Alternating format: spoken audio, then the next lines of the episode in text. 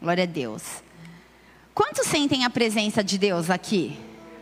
Amém? Glória a Deus. Glória a Deus por isso. A presença de Deus, apenas a presença de Deus. A presença de Deus é a razão de nós estarmos reunidos aqui nessa noite.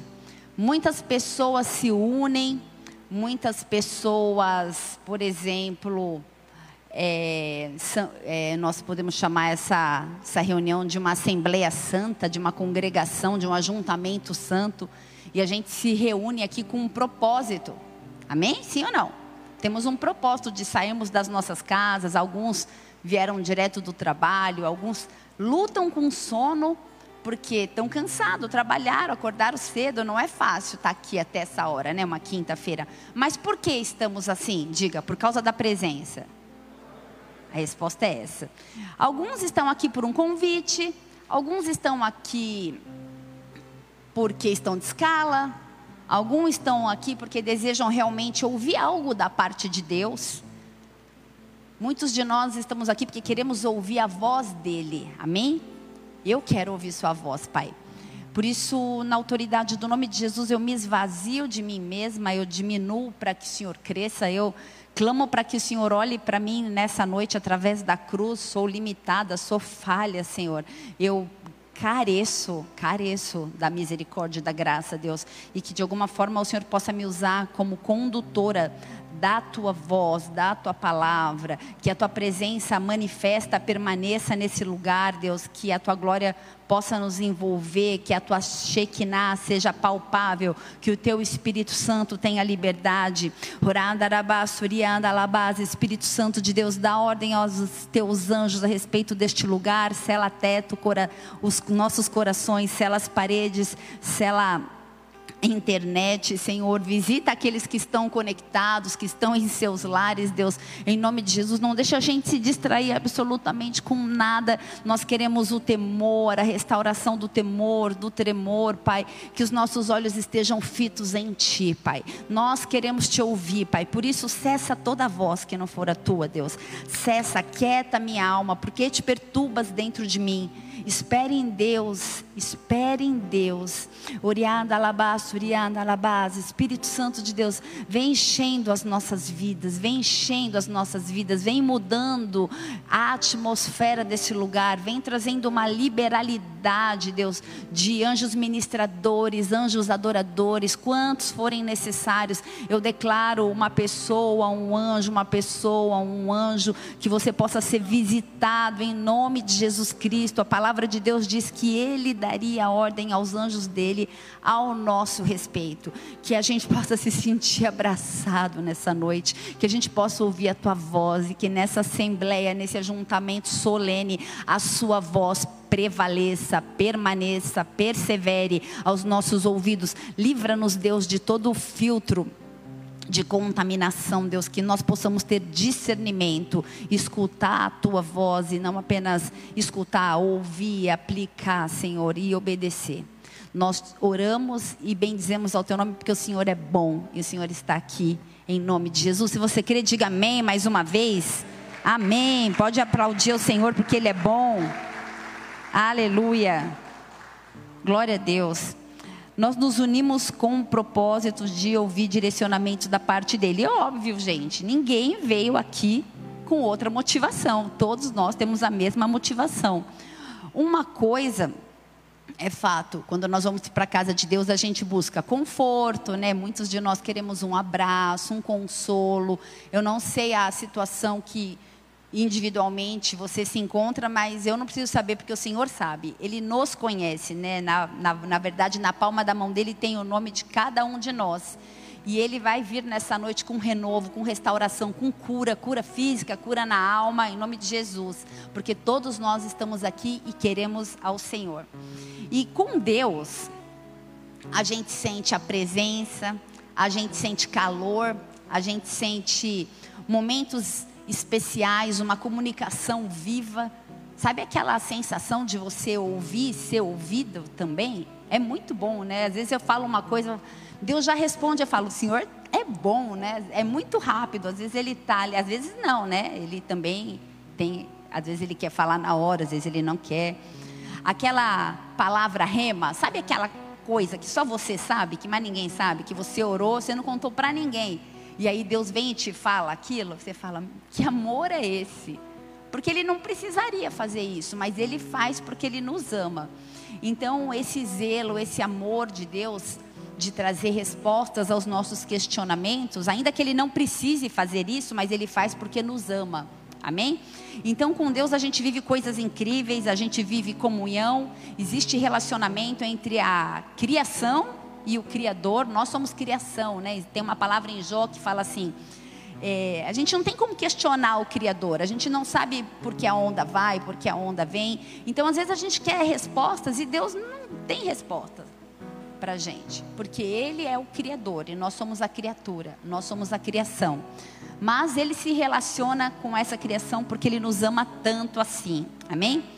Ninguém veio aqui, isso eu posso afirmar categoricamente, ninguém veio aqui por um motivo que não seja a busca pela presença, um motivo diferente, a busca pela presença. Ninguém, a gente tem algumas doutrinas aqui na nossa igreja, né? Algumas como a gente não bebe bebidas alcoólicas, a gente, ou melhor, nós somos uma igreja celular, nós temos célula todas as quartas-feiras. Essa célula, na nossa visão, é a igreja de duas asas, né? Como um avião. Uma asa é a reunião um avião com uma asa não voa, né? Tem que ter duas asas. Então, uma asa é essa reunião que nós chamamos de reunião corporativa, reunião no templo, e a outra reunião é reunião nos lares para estreitar, criar vínculos. Então, essa é uma visão da nossa igreja, uma doutrina também da, da, da nossa igreja, pautada e respaldada pela vida lá em, pela Bíblia lá em Atos 20. Então, mas eu tenho certeza que você não veio aqui por causa disso e tenho certeza que a tua motivação não é para vir porque a igreja tem uma prancha, porque tem um lustre bonito, na verdade dois, porque apaga a luz na hora do louvor e você chora e ninguém vê, porque tem umas luzes. Não é a nossa motivação de estarmos aqui. Posso ouvir um amém? Eu tenho certeza que ninguém veio aqui por isso. Ninguém veio aqui também porque você tem um pastor que cuida dos jovens, né, dos solteiros, que quer acompanhar a, os meninos e as meninas, que esperem um tempo para namorar, que busquem orar, né, para não virar um fica-fica e não ficar igual lá fora, né? Já peguei aquele, aquela, aquele outro, aquele outro também, né? Eu sei que a tua motivação também não é essa de estar aqui. Mas se você está aqui, você vai se submeter a tudo isso que acontece aqui. Posso ouvir um amém? A nossa conduta de fé, ela é pautada e respaldada pela Bíblia. Mas, uma coisa eu tenho certeza, você está aqui apenas pela presença. Se essa é a tua motivação, se isso é o motivo de você estar aqui, dê um glória a Deus aí no seu lugar. Glória a Deus, amém? Você está aqui e você sabe disso, que você está aqui por causa da presença. E porque Ele está aqui, Ele consola suas lágrimas. E porque Ele está aqui, Ele te cura, Ele te restaura, Ele te impulsiona a permanecer, a continuar, a perseverar. Diga assim: Eu estou aqui pela presença de Deus. Apenas pela presença, e apenas a sua presença. Esse é o tema dessa mensagem nessa noite. Em Gênesis 3, versículo 8, não é o texto principal, mas eu quero falar um pouquinho disso. Desde o início da criação, a presença de Deus era algo importante, era algo pleno, era algo constante, era algo completo na vida das pessoas, no caso de Adão e Eva. Então, essa experiência que Adão e Eva tinham antes de cometerem o pecado, eles tinham um relacionamento contínuo, cotidiano, íntimo com Deus. A palavra diz que o Senhor ele passeava no jardim pela viração do dia, mas quando Adão e Eva, ao serem ludibriados pela serpente, ao serem enganados, pecaram, então eles fugiram da presença do Senhor e se esconderam entre as árvores do jardim. Você está comigo? Diga amém. E aí o Senhor disse para Adão e Eva, né? Onde para Adão no caso? Onde estás? E o Senhor diz nessa noite: Eu estou aqui. A minha presença está aqui, mas você, onde estás? E aí você responde aí para você. Amém? Porque muitas vezes o nosso corpo físico pode estar aqui, mas a nossa mente pode estar longe. Quantos concordam? Amém? o desejo do inimigo, o desejo de Satanás, o desejo do inimigo das nossas almas sempre foi roubar a intimidade, o relacionamento e a presença entre Deus e o homem. Então, para estar entre o povo, o que, que aconteceu? Deus mandou Moisés construir a arca da aliança. Diga, arca da aliança.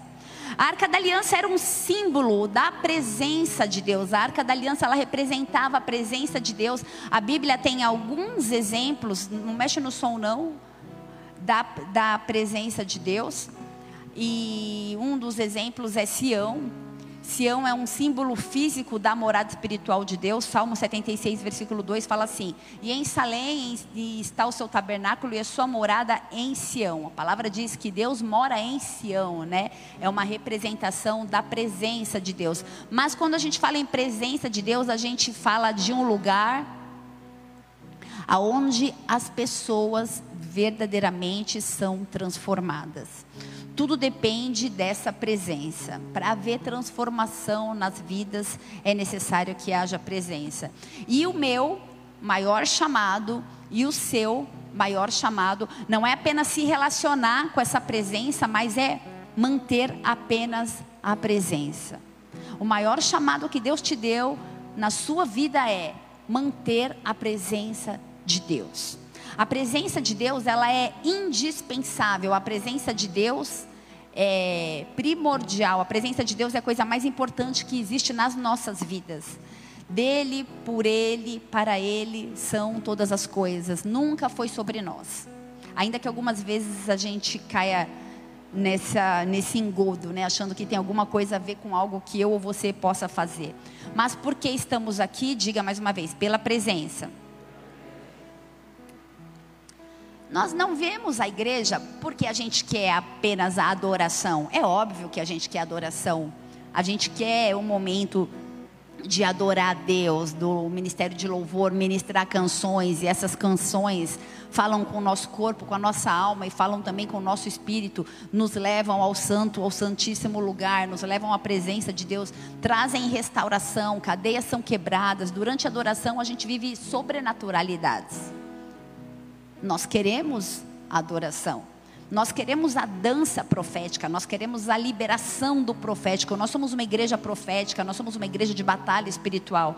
Nós amamos o momento onde nós temos a oportunidade de adorar também com os nossos recursos financeiros. Nós amamos esse momento onde nós depositamos nesse altar toda a nossa confiança e nos dispomos a confiar num Deus girê, num Deus provedor. Nós amamos todos esses momentos. Nós amamos a ministração da palavra, quando Deus conforta, quando Deus exorta. Amém ou não? Mas não estamos aqui por causa dessa liturgia dentro de um culto. Nós estamos aqui por causa do encontro com a glória. Nós precisamos estar aqui por causa do encontro com a presença, porque toda essa organização, essa rotina eclesiástica, essa condição que temos é, organizacional, não sei se eu posso falar assim, ou administrativa, para que o culto aconteça, existe, apaga a luz, acende a luz, coloca água, não sei o que, bem, agora é dízimo, agora toca música tal, agora tem que ser uma música alegre, agora tem que ser uma mais calma. Tudo isso prepara o ambiente para a manifestação da glória de Deus. Mas sem a presença, sem a glória, isso vira apenas uma religião. Isso vira apenas um prédio e um prédio que só faz barulho, mas nós não queremos fazer barulho, nós queremos chamar a presença de Deus. E isso não tem a ver com quem prega, isso não tem a ver com quem toca, isso tem a ver com a tua vida. Posso ouvir um amém? Isso tem a ver com todos nós. A manifestação da presença de Deus não vem por causa do pregador, não vem por causa do ministro de louvor. A manifestação da glória, da Shekinah, da presença de Deus vem porque Ele te ama e Ele quer se revelar. Por isso, nunca, nunca, em nome de Jesus, não se distraia, não, tá, não trate com irreverência, não trate como mais uma atividade do teu dia, assim como você tomou um banho e foi trabalhar, ou foi à feira, ou foi ao banco, agora você está na igreja porque você quer a glória, porque você quer a presença, porque isso para você é a coisa mais importante da sua vida. E se isso é verdade, dê uma salva de palmas a Jesus. Amém? Pastor, eu quero, eu quero esse encontro com a glória. A glória veio, a glória não é uma pessoa, A glória é a presença. Glória. Glória de Deus, o dicionário diz que a glória de Deus é a beleza do seu espírito. Não é uma beleza estética, não é uma beleza material, mas é a beleza que emana do caráter de Deus, de tudo que Ele é. A palavra diz que quando havia manifestação da presença, quando havia uma liberação da Shekinah, as pessoas não conseguiam ficar de pé. Quem é das antigas, como eu, vai lembrar de um louvor que a gente cantava. Derrama a tua Shekinah sobre nós. Quem conhece? Quem conhece, canta. Derrama a tua Shekinah. Não conseguiremos ficar de pé Tamanha sua glória sobre nós. A Shekinah não, faz a, não deixa a gente ficar de pé. A gente precisa que esse clamor ele seja. A Helena está perdida, nunca ouviu na vida, né, Helena? É, é, tudo bem, você é da nova geração. Então a palavra diz que quando a manifestação da glória vem, quando a Shekinah vem, a gente não consegue mesmo ficar de pé. Shekinah é um termo bíblico, tem origem no idioma hebraico e quer dizer habitação, assentamento, presença divina, usado principalmente no templo em Jerusalém. Alguns teólogos afirmam que a tradução mais aproximada da palavra é glória de Deus manifesta a glória de Deus manifesta. Quando Deus está se movimentando, se manifestando, existe uma liberação dessa Shekinah. Primeiro livro de Crônicas 13, esse é o nosso texto-chave nessa noite. Versículo 12, eu vou dar só um, só um versículo por enquanto, diz assim: E aquele dia temeu Davi a Deus, dizendo: Como trarei a minha arca de Deus? Eu já te explico o contexto que isso aconteceu. 1 Crônicas 13, versículo 12. Havia um clamor da parte de Davi, o rei, pela arca. E a gente entendeu que a arca é um símbolo da, um de cada vez, diga presença. A arca é um símbolo da presença. Davi queria saber como iria atrair até ele a presença. Davi precisava da presença.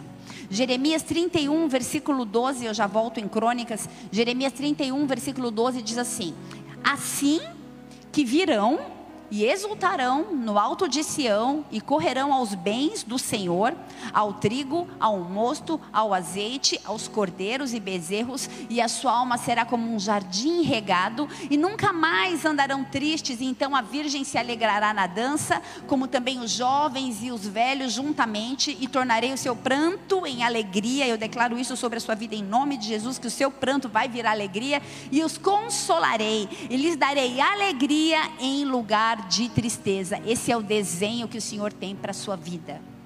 Esse é o desenho do que a presença, do que a glória, do que a Shekinah de Deus faz na minha e na sua vida.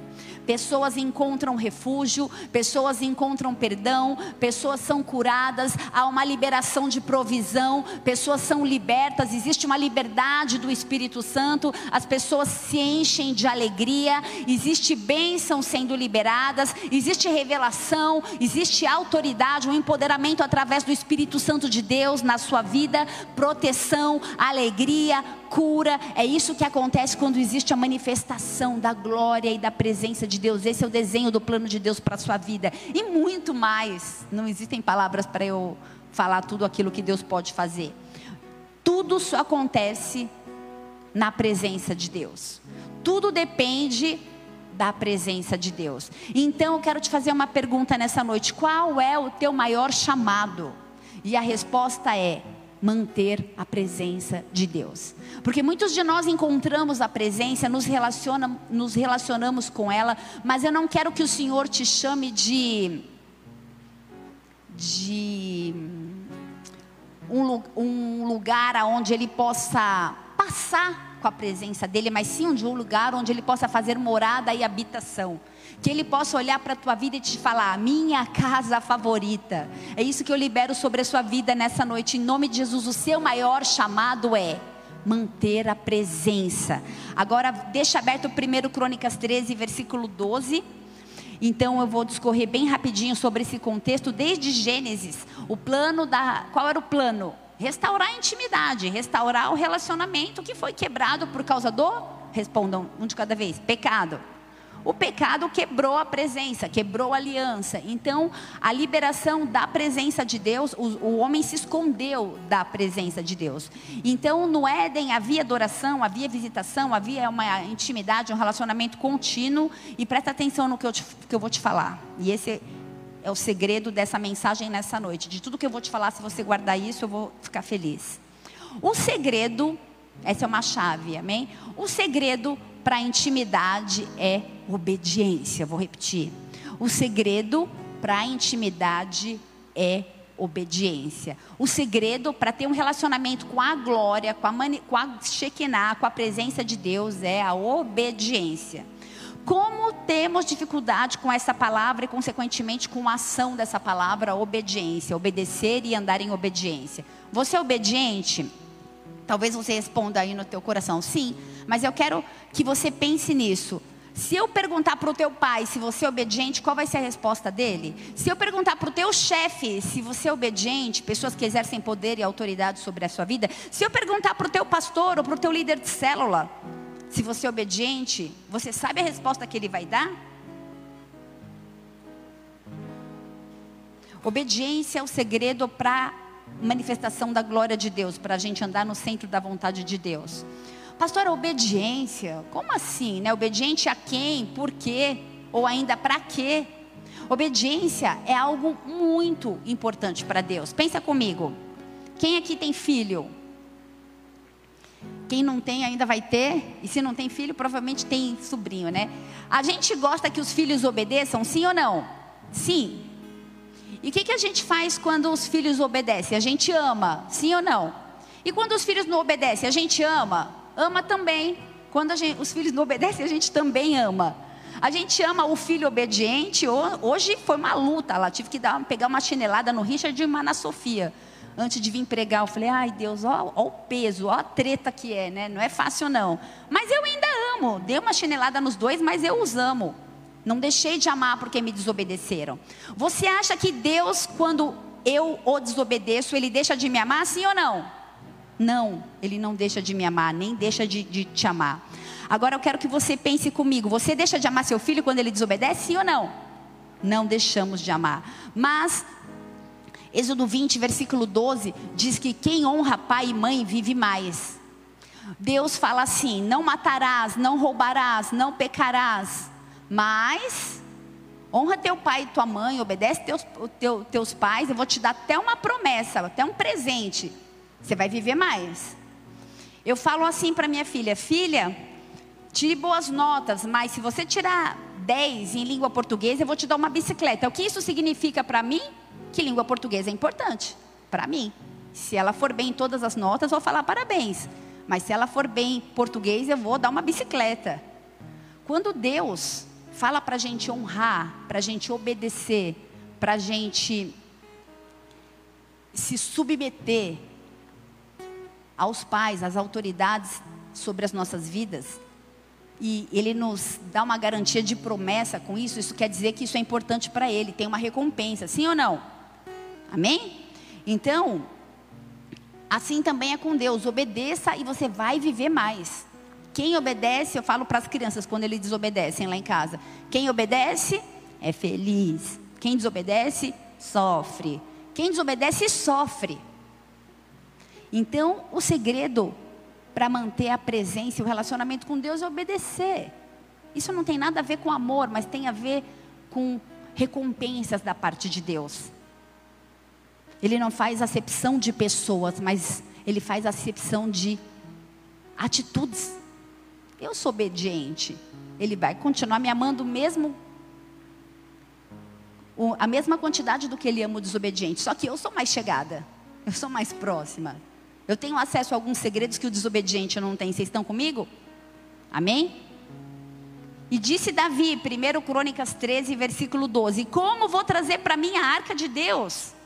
Pensa nisso nessa noite, como se esse clamor fosse não de Davi, mas teu. Como vou trazer para mim a arca de Deus? Deus começou então um processo de restauração de intimidade, de adoração na história, desde a quebra lá em Gênesis, mas ele precisava de pessoas obedientes e de pessoas submissas. Submissas a quê? ao desejo e à direção dele de serem santos. Sede santo como eu sou santo. O Senhor diz nessa noite: me obedeça. Eu te digo, é, como fala Fanny, esqueci, quando a gente sede é um imperativo, né? Eu falo no imperativo, sede santo. É um direcionamento, sede santo. Não é que não existe a possibilidade de ser, é para ser. Sede santos. E a palavra santo quer dizer separado, algo que não é comum. Deixa eu te falar uma coisa, família. Nós não somos comuns. Nós somos separados. Faz sentido isso para você? Eu e você precisamos desejar ser santos. E Davi, então, ele discerniu essa vontade do Pai a restaurar a intimidade. E o primeiro passo foi a obediência. Então, o processo de constituição de Davi é um processo muito incrível, é um, exemplo de muita obediência. Vou voltar um pouquinho na história. Davi, de pastor de ovelhas, ele se tornou rei. E ele passou por todo um processo, por três unções, até que ele fosse rei. Da, da primeira unção até que ele fosse rei, muita coisa aconteceu. Existe um processo na minha e na sua vida. Porque Davi chegou nessa terceira unção? Porque ele foi obedecendo o tempo todo. Ele se submeteu a Saul o tempo que foi necessário, mesmo sabendo que Saul não andava reto. Mas quem levantou Saul foi Deus. E Davi, ele recebeu a incumbência de estabelecer a paz em Jerusalém. Jerusalém quer dizer fundamentado em paz, um lugar de paz. Então Deus deu uma chave para Davi, para ele restaurar a adoração, para Davi abrir o céu. E a preocupação de Davi era: como trarei para mim a arca de Deus? Eu vou só contar porque a arca não estava lá, houve uma guerra entre os filisteus eles saquearam tudo e levaram a arca. Então a arca ficou um tempo até no templo de Dagon. Então está lá em 1 Crônicas, lá no comecinho. Então Davi precisava restaurar o templo, restaurar a adoração, trazer a presença. Ele sabia que para o governo dele acontecer era primordial que a presença de Deus estivesse lá. Então, para isso ele precisava trazer a arca de Deus. Vocês estão comigo? Posso ouvir um amém? Então vamos ler o contexto. 1 Crônicas 13, versículo 1. A palavra diz assim: E Davi, 13, 1. Aí. E Davi tomou o conselho, ou consultou, aí como pode estar a tua versão, ele tomou o conselho com capitães dos milhares e das centenas e com todos os líderes. E disse Davi à congregação de Israel: se bem vos parece, e se isso vem do nosso Senhor, o nosso Deus, vamos enviar depressa mensageiros a todos os outros irmãos nossos e em todas as terras de Israel, e também aos sacerdotes e aos levitas e nas suas cidades e nos seus arrebaldes, para que reúnam-se conosco. E nós traremos a arca do nosso Deus, porque não a buscamos nos dias de Saul. A proposta de Davi era levar a arca para Jerusalém. A ideia era muito boa, o propósito era muito legal, para que realmente a, a, cidade pudesse ser santa, para que a presença de Deus santificasse todo aquele lugar. E o momento histórico que, tava, que viviam era de um sacerdócio corrompido. Os filhos de Eli, eram, que era o sacerdote do templo, eles tratavam a presença de Deus de uma forma muito leviana qualquer coincidência com os dias de hoje não é mera coincidência, mas é, havia uma forma banal de tratar a presença de Deus. Talvez eles fossem é, ao templo, talvez eles se relacionassem com a arca de uma forma como acostumada, né? Ah, trabalhei, fui no açougue, fui no banco, agora eu vou no culto, a presença está lá, e aí toco o celular, eu atendo, e aí chega a notificação, eu olho e se eu perdi alguma coisa, Deus é fiel e bom e Ele me ama. E a gente muitas vezes começa a tratar com leviandade, com falta de reverência, algo que é santo, algo que é manifestação da glória e da presença. Vocês estão comigo? Então, o sacerdócio era corrompido, os filhos de Eli tratavam a presença de Deus de uma forma leviana, e para ver benefício da presença da arca, era necessário que a vida deles fosse sagrada. Para que haja uma liberação do sobrenatural de Deus, é preciso que haja uma santificação. Vocês estão comigo? Por isso, Deus, por isso o Senhor disse: sede santos. É importante que a gente se santifique, que a gente se separe. E dessa maneira, 1 Samuel, primeiro livro de Samuel, capítulo 5, fala da arca quando ela estava lá no templo dos filisteus. E então os filisteus tinham roubado a arca de Deus e levaram de Ebenezer para Asdod. E estava lá no templo de Dagon. E no dia seguinte, a imagem ela estava deitada no chão, a imagem de Dagon com a cabeça cortada e as mãos cortadas também. Porque havia a arca, a presença de Deus que não divide a glória com ninguém. Vocês estão entendendo? Vocês estão aí? Amém? Deus não divide a glória dele com ninguém. É importante que nas nossas vidas haja uma prioridade master, máxima, para que a, o desejo e a busca pela manifestação e pela glória seja a primeira coisa. Então, a presença de Deus é algo muito sério, nós não devemos tratar de forma leviana, de forma costumeira. Eu creio que os filhos de Eli, eles estavam acostumados. Eles nasceram, já estava lá a arca, já estavam no templo. Sabe? Às vezes, como a gente conversou com a Sofia e, esses dias, você não pode ficar acostumada, porque a gente está na igreja toda hora com a presença de Deus. A presença de Deus, ela precisa impactar, ela, ela precisa ser algo uau. A gente não pode se acostumar com isso. É preciso temor. Quem quer a presença de Deus? Sabe, família, a gente quer a presença de Deus, mas um dia a gente está na pornografia e um dia na igreja. Um dia a gente levanta mãos aos céus e outro dia a gente cobiça a mulher do próximo. Um dia a gente faz juras de amor ao nosso pai e outro dia a gente conta mentiras e se rende ao pai da mentira que é Satanás.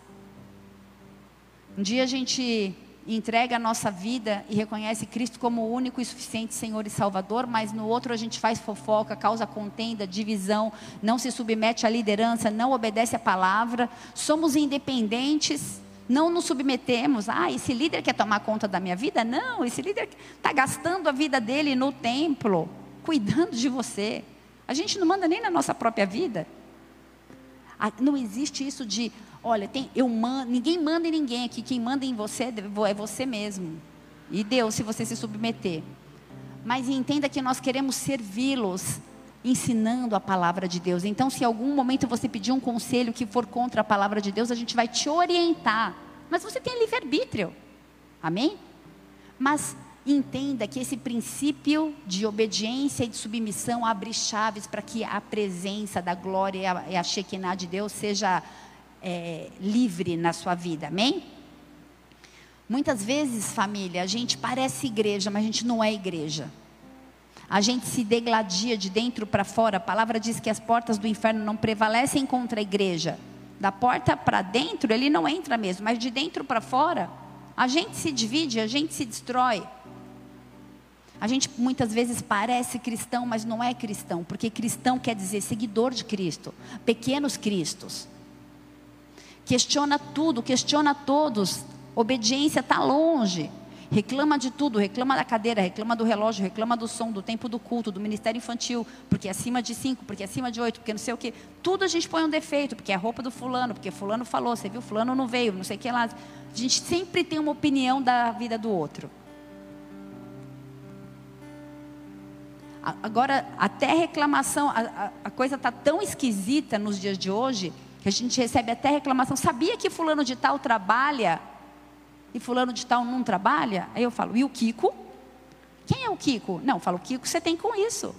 Porque assim, vida, Deus deu uma vida para cada um tomar conta da sua. E a gente precisa entender que a gente precisa tomar conta da nossa vida. Sabe, família? É tempo de focar naquilo que é importante. Nós estamos, o Senhor está com as mãos na maçaneta. Eu peguei, sentei as crianças lá em casa e falei: senta aqui, vamos aprender de arrebatamento. Pus a TV, pus o filme lá deixados para trás. Falei: ó, qualquer hora as roupas vão ficar, tomara que a de vocês também vai, né? Senão papai e mamãe vão sumir e aí vocês não, vocês têm que ir também. Aí foi uma choradeira, foi engraçado o filme. Mas a gente precisa ministrar os nossos. Levanta a mão e fala assim: Senhor, eu só quero tua presença. Eu só quero tua presença. Eu não vou te pedir nada, eu só quero tua presença. Presença é coisa séria. Presença é coisa séria. Sabe o que aconteceu? Saul foi rei. Ele recebeu autoridade, mas ele não se preocupou em restaurar a adoração e a presença. Então, quando Davi entrou na história, após o reinado de Saul, ele sabia que ele precisava trazer a arca. A arca é presença, a arca é vida, a arca é o reflexo da sua vida. A presença de Deus é o reflexo da sua vida. Você está ouvindo Deus? Você não está ouvindo Deus? Tem a ver com você. 1 Crônicas 13, versículo 3. Então, diz assim: eu vou ler mais uma vez. E tornemos a trazer para nós a arca do nosso Deus, porque não a buscamos nos dias de Saul. Então disse toda a congregação que se fizesse assim, porque esse negócio pareceu, pareceu reto aos olhos de todo o povo. E ele convocou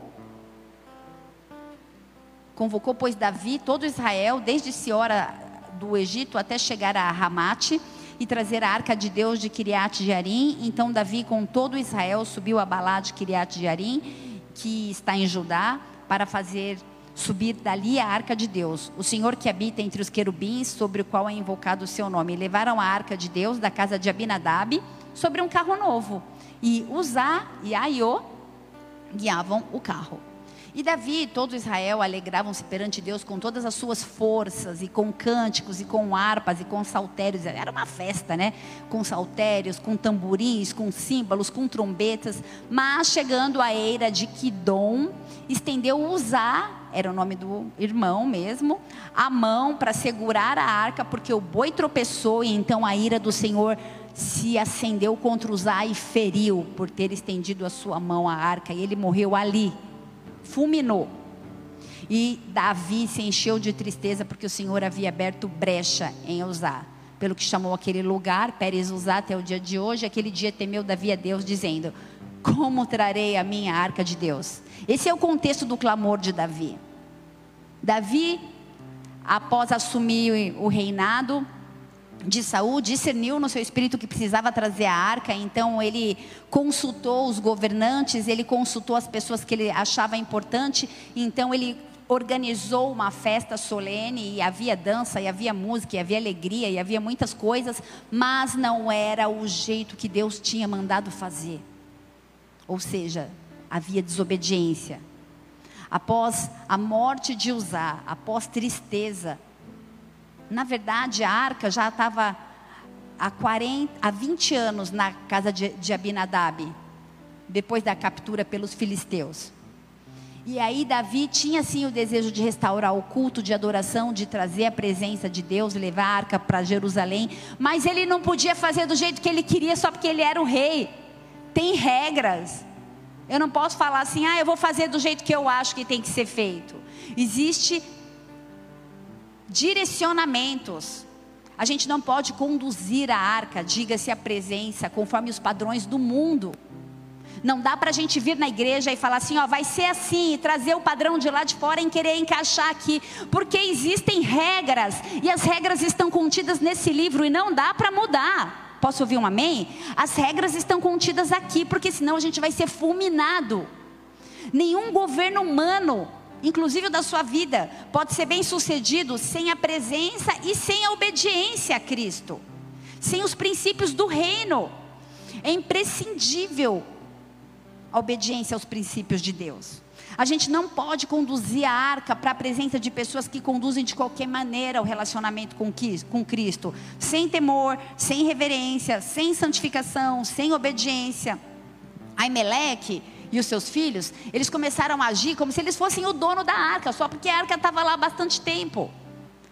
Aiô, que era o filho, e Uzá, eram os filhos do sacerdote. Eles não tinham o direito de conduzir a arca, não era responsabilidade deles fazer isso. Mas eles tratavam a unção como se fosse algo que eles herdaram do pai. Ei, se seu pai e sua mãe eram crente, não quer dizer que eu e você também seremos.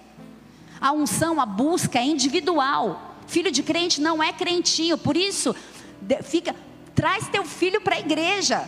Porque é uma geração que fala: não, meu filho fica em casa, eu vou para a igreja. Aí depois você vai querer cobrar dele estar tá aqui, ele não vai mais querer estar tá aqui. Porque isso não foi prioridade para ele. Por que, que quando for adolescente vai ser? E a obra do ministério é um chamado divino. Então, usar e aiô não era, pra, não era função deles. Às vezes a gente fica tão íntimo da obra que a gente acaba perdendo a reverência. Tem gente que até joga na hora do culto. Pode acreditar que é verdade. Eu falo, gente, eu nunca achei que eu ia viver para ver isso. Talvez você está aí sentado, mas está pensando na próxima trend do esmalte que você vai pintar tua unha, no que você vai jantar a hora que sair daqui. Isso são estratégias de Satanás para roubar a gente da presença. Vocês estão comigo? Amém? Então a gente começou o culto falando o quê? Porque a gente está aqui é pela presença. Sabe, igreja, existem algumas rotinas, algumas condutas. Isso exige sim o envolvimento de pessoa, mas tudo deve ser feito com muito temor. Porque ai daquele que coloca a mão no arado de qualquer jeito. A Iô e Usa começaram a, e usar começaram a fazer do jeito deles. Tinha regras, lá em Êxodo 25 estava tudo bonitinho do jeito que era para fazer. Eles sabiam. A gente sabe como tem que ser feito. A gente conhece as doutrinas, a gente conhece as regras. A gente quebra porque a gente é desobediente mesmo. A gente quebra porque a gente não gosta de obedecer regra mesmo porque quem manda na minha vida sou eu e até parece que eu vou me submeter a regras.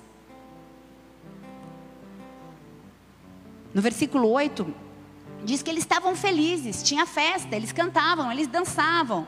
Mas o Senhor prefere a nossa obediência do que o nosso barulho.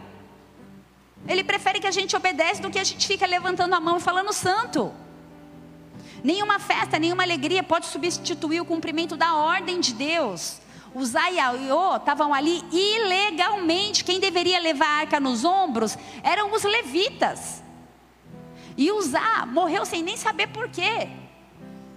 Ao se preocupar com o boi que tropeçou, ele mostrou que ele não tinha controle de nada. Ele não entendeu a seriedade daquilo que estava acontecendo. As coisas santas.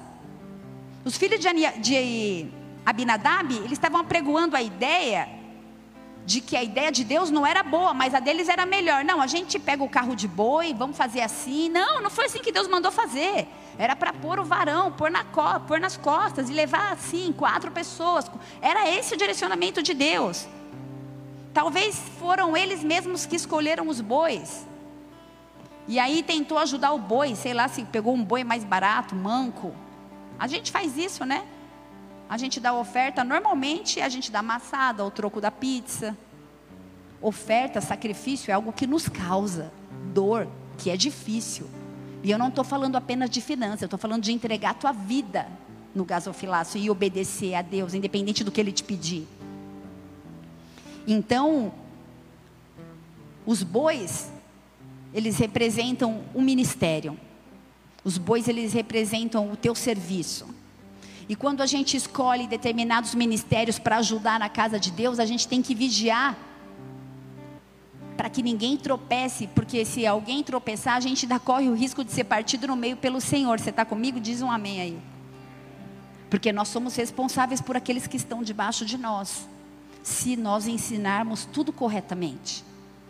Se nós ensinarmos as regras de Deus. Agora, se a pessoa escolhe fazer do jeito dela, nós temos livre-arbítrio. Mas a quem, quanto mais é dado, mais é cobrado. Bois em lugar de levita gera grande confusão. E quando eu digo levita, eu não digo a pessoa que ministra adoração, mas eu digo todo o serviço na casa de Deus. O atalaia, o zelador, o pastor, o presbítero, o diácono, todo o que está na câmera, o que limpou o banheiro, o que limpou e desinfetou aqui o microfone, o que chegou mais cedo, o que vai sair por último, que vai fechar a igreja. Bois em lugar de serviço gera confusão, porque boi muge, mas levita canta. Boi muge, mas levita serve e não murmura. Boi tropeça, mas os levitas marcham e avançam. Os bois ficam mancos, mas os levitas permanecem, perseveram. No versículo 9, fala que Uzá morre quando ele adentrou num território que não era o dele. Não entre num território que você não foi chamado. Homens que invadem territórios sem cobertura morrem. Homens que perdem tempo observando os bois também se dispersam e morrem. Para de ficar olhando boi, vai servir, vai trabalhar. O pastor falou no começo: quem não trabalha dá trabalho. Homens que acham que Deus precisa de uma ajuda extra também morre. E nesse contexto, quando Davi viu que Uzá tinha morrido por causa de uma irresponsabilidade dele, porque ele sabia lá em Êxodo 25 como tinha que fazer, ele falou: Meu Deus, como eu vou trazer a presença de Deus agora? Esse foi o clamor dele. Então, nessa situação emocional, ele escreve os Salmos 42 e 43. Foi nesse momento que ele escreveu esses salmos, e são dois salmos totalmente almáticos que dizem: A minha alma tem sede do Deus vivo, as minhas lágrimas são mantimentos dia e noite. Me dizem: Onde está o teu Deus? No versículo 7 do Salmo 42 fala que um abismo chama outro abismo. Ele estava tomando só paulada. Sabe quando você toma uma onda assim? Você já tomou um, um caldo? Aí você levanta e vem outra onda e diz, um abismo, sabe quando a gente vai tomando uma atrás da outra? Assim Davi se sentia. E em Salmo 43, versículo 3, ele fala assim: Envia tua luz, é a verdade, me guia e eu vou restaurar o altar de Deus. E nesse clamor, em meio a essa tempestade, depois de ter morrido gente, depois de ter, feito, de ter feito uma festa que foi uma palhaçada para Deus, porque ele falou: não era para fazer nada disso, que eu não mandei fazer nada disso. Ele clamou: então como eu vou trazer a presença de Deus? E a resposta é: obedeça. Não faça do seu jeito, família. Não faça do seu jeito, igreja. Obedeça. Sabe? Davi, 1 Crônicos 13, versículo 1. Você sabe o que ele fez em vez de orar a Deus? Ele foi pedir conselho para os capitães e para os comandantes. Ah, a gente acha que pode ser feito assim. Mas a palavra não dizia isso. Tem uma forma certa de fazer, eu sei que você sabe disso. O Senhor está trazendo confirmações para pessoas nessa noite. Põe para mim, por favor, para 1 Crônicas 15, eu já vou encerrar. 1 Crônicas 15, versículo 1. Diz assim, ó. Fez também Davi casas para si mesmo, na cidade de Davi e preparou um lugar para a arca de Deus e lhe armou uma tenda. Então disse Davi: Ninguém pode levar a arca de Deus senão os levitas. Ah, aprendeu, né, Davi? Porque o Senhor os elegeu para levarem a arca de Deus e o servirem para sempre. E Davi reuniu todo Israel em Jerusalém para fazerem subir a arca do Senhor ao seu lugar que ele tinha preparado. Vai para o versículo 12. E lhes disse: Vós sois os cabeças das famílias dos levitas, santificai-vos, vós e os vossos irmãos, para que façais subir a arca do Senhor, Deus de Israel, ao lugar que eu lhe preparei. Pois viste que não a levastes na primeira vez, o Senhor, o nosso Deus, irrompeu contra nós, porque então não o buscamos, segundo nos fora ordenado. Santificaram-se, pois, os sacerdotes, os levitas, para fazerem subir a arca do Senhor, Deus de Israel. Os filhos dos levitas trouxeram a arca de Deus nos ombros, não tinha mais boi, pelas varas que nela estavam, como Moisés tinha ordenado, segundo a, palavra do Senhor. Isso está em Êxodo 25, 14. Então ele obedeceu. Mas não precisava ter morrido usar, né? Mas não precisava ter passado uma vergonha de fazer uma festona e Deus não está lá na festa. Quantas vezes a gente faz coisas e acha que está fazendo para Deus e Ele não está lá? Então, Davi obedeceu e fez o translado da arca para Jerusalém e a glória foi manifesta. Família, o segredo é obediência. Não tente fazer do seu jeito. 1 Crônicas 16, versículo 27 fala assim: Honra e majestade estão diante dele, fortaleza e alegria estão em sua morada. Honra e majestade estão diante do Senhor. A gente precisa tratar o Senhor com toda a honra e com toda a majestade, sabendo que a obediência para que a presença, a glória, a Shekinah e a manifestação de Deus seja presente na sua vida é obediência. Baixa sua cabeça, fecha seus olhos. Aleluia, Senhor. Essa é uma noite de restaurar a intimidade. É uma noite de clamar pela manifestação da Shekinah, da glória. A chave é obediência.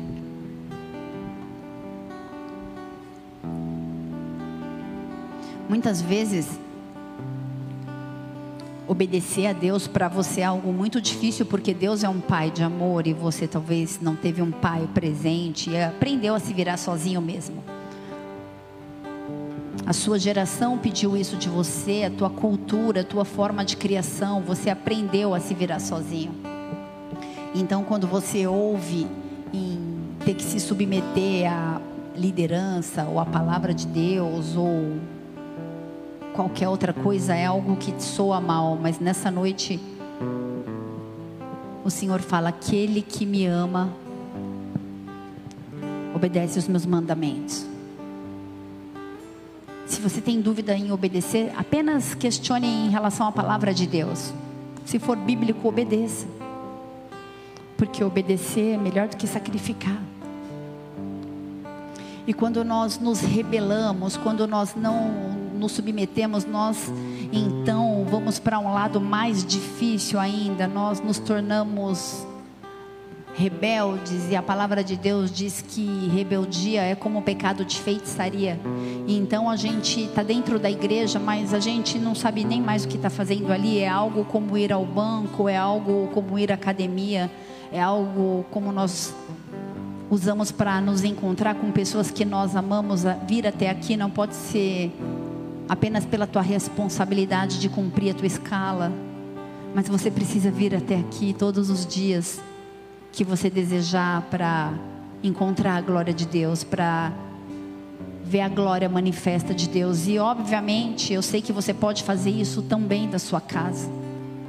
Isso também da sua casa. Esse é um tempo onde o Senhor nos chama a restaurar o altar de adoração nas nossas casas. Isso é muito importante, sim, porque nós não sabemos como vão ser os próximos dias da igreja de Cristo. Talvez daqui a um tempo a gente nem tenha uma igreja aberta mais. Mas o Senhor usa um edifício como esse, com pessoas de diversas classes sociais e diversos ciclos de lugares e de cidades diferentes, porque Ele quer nos aperfeiçoar no amor porque amar o pai, a mãe, os familiares é muito fácil, mas amar pessoas diferentes, se relacionar e permanecer não é para todo mundo. Eu quero te desafiar a virar uma chavinha na sua vida, a clamar pela obediência de Deus em você. Só você pode fazer isso. Se você precisa se acertar talvez com o teu líder de célula, talvez com algum diácono, talvez com os teus pastores. Faça isso. Pode ser hoje, pode ser durante a semana, mas faça isso. Nós estamos vivendo um tempo de restauração, de contaminação espiritual. Nós acabamos de sair de um congresso de batalha que esse é o tempo da igreja de Jesus Cristo. Não da igreja de Ribeirão Preto, mas da igreja de Jesus Cristo em todo o mundo. Esse é um tempo de nos purificarmos e de tratarmos com seriedade as coisas de Deus. E Ele te diz nessa noite: sede santos. Existem pessoas que precisam romper com a pornografia. Existem pessoas que se relacionam com a pornografia há tanto tempo que não conseguem mais achar que a pornografia é pecado. Você diz que isso não é traição porque você é fiel à sua esposa ou ao seu marido. Mas o crivo de Jesus, ele é mais rigoroso e ele diz: se você apenas pensar, isso já é adultério. E os adúlteros não herdarão o reino de Deus. Esse é um tempo onde o Senhor quer nos restaurar de toda sorte de vícios. Um abismo leva a outro. Você pode começar com um copinho de cerveja e quando você vê, você está lá na biqueira, não sabe nem como foi parar. Talvez essa não seja a tua realidade, talvez a sua realidade seja o imposto que não paga. Eu não sei o que você tem vivido, mas o Senhor sabe. Espírito Santo de Deus, vem nos limpar nessa noite, a começar nesse altar, a começar em mim. Vem nos purificar, vem nos restaurar. Nós queremos ser santos, nós queremos ser obedientes e submissos à tua palavra, ao Senhor. Não deixa a gente se acostumar com a cultura da igreja, com, com o ambiente eclesiástico, com a forma como as coisas acontecem. Nós queremos a manifestação da glória. Nós queremos ver os anjos subindo e descendo. A tua palavra diz que nos últimos dias os jovens teriam visões, os velhos teriam sonhos, haveria um derramar do Espírito Santo de Deus sobre toda a, sobre toda a carne os nossos filhos e as nossas filhas profetizariam. É um tempo de conectar o coração dos pais ao coração dos filhos. Por isso nós temos falado tanto de conexão de geração. Sábado a gente vai ter um culto de adolescentes e pais e eu quero te convidar. Esse é um tempo onde o Senhor quer restaurar a igreja. Esse é um tempo onde o Senhor quer nos conduzir a priorizar o que é importante. Nós vamos adorar o Senhor. Enquanto nós adorarmos, eu queria que você ficasse na liberdade do Espírito aí no seu lugar. Você pode ficar de pé, pode se ajoelhar, pode ficar sentado. Você está na casa do seu pai, fique como você quiser, mas gaste, invista esses três, cinco minutos que nós temos antes desse culto encerrar. Fale com ele, deixe ele ouvir tua voz, peça perdão. A chave, a chave obediência, mas para que a gente obedeça é preciso que a gente se arrependa de situações, condutas que a gente tinha no passado. Essa é a tua noite, Ele está aqui. Ele está aqui, Ele te ama tanto, tanto, que Ele marcou essa noite para você. Adore a Ele. Aleluia. Ele está aqui.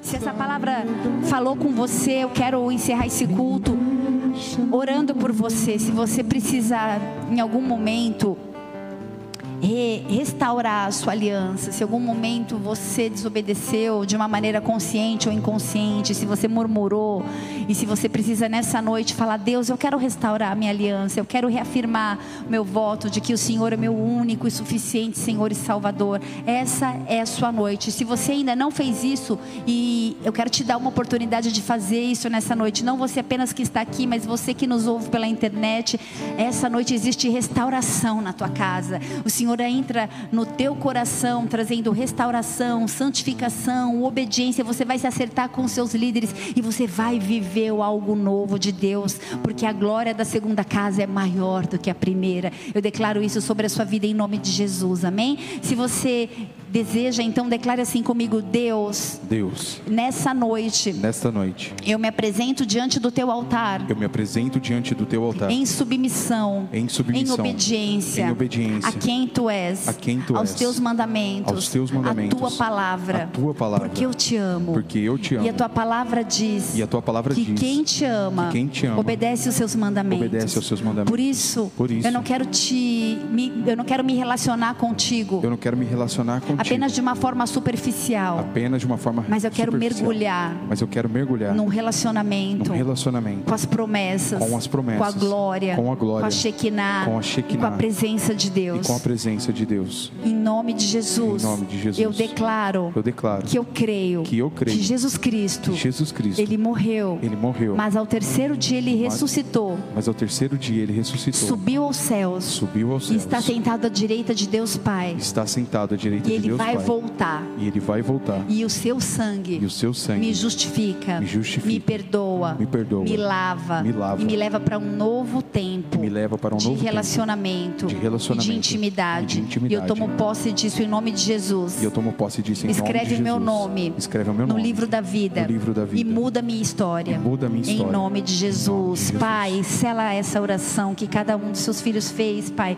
Som dos corações e que haja restauração, Deus, de tudo aquilo que era pecado, de tudo aquilo que era sujo, de tudo que era aquilo, de tudo aquilo que feria a tua santidade. Eu declaro um tempo de busca e de santificação, de um desejo latente, íntimo e profundo de te obedecer e de se relacionar contigo, fluindo na glória e na Shekinah e na presença de Deus. Se você crê nisso, dê uma salva de palmas a Ele bem forte, porque Ele é bom, porque Ele é fiel, porque Ele é poderoso, porque Ele é justo e porque Ele nos ama tanto, tanto, tanto, tanto, tanto. Aleluia.